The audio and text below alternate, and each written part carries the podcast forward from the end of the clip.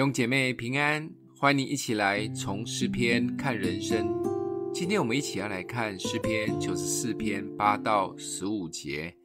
你们民间的畜类人当思想：你们愚顽人到几时才有智慧呢？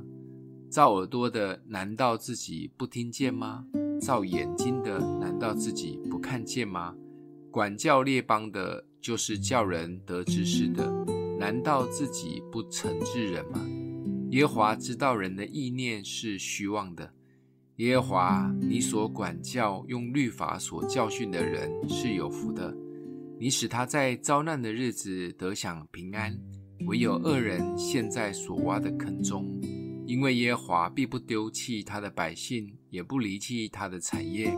审判要转向公义，心里正直的必都随从。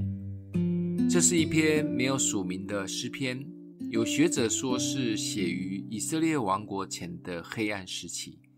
当时诗人目睹了社会的不公、恶人的狂傲和残忍、义人的困苦无助，而向神发出伸张正义的呼求。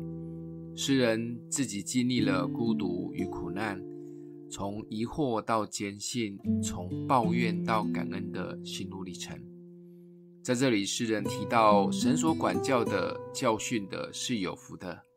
不知道多少人可以接受管教中的祝福这种说法，因为在爱里面，除了被安慰、被同理、觉得舒服以外，管教其实也是爱的一种方式。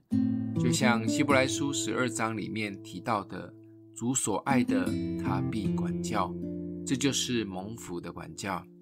怎么样可以确定管教是从神来的呢？也千万不要遇见什么征战或困难，都推说是神的管教。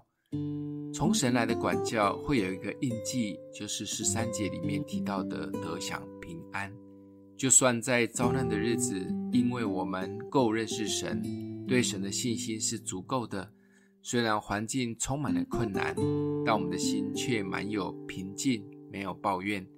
因为我们知道神不会离弃我们，困难不会让我们远离神，而是熬炼我们对神的认识及信心。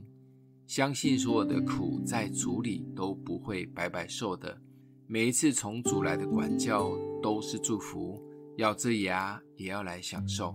今天默想的经文在十二节，耶和华，你所管教、用律法所教训的人是有福的。我们一起来祷告。阿们的父，谢谢你这么爱我们，相信你的爱中也带着管教，帮助我们在你的管教使我们的生命越来越好，在每一次的管教中不沮丧也不抱怨，相信都有你的心意同在。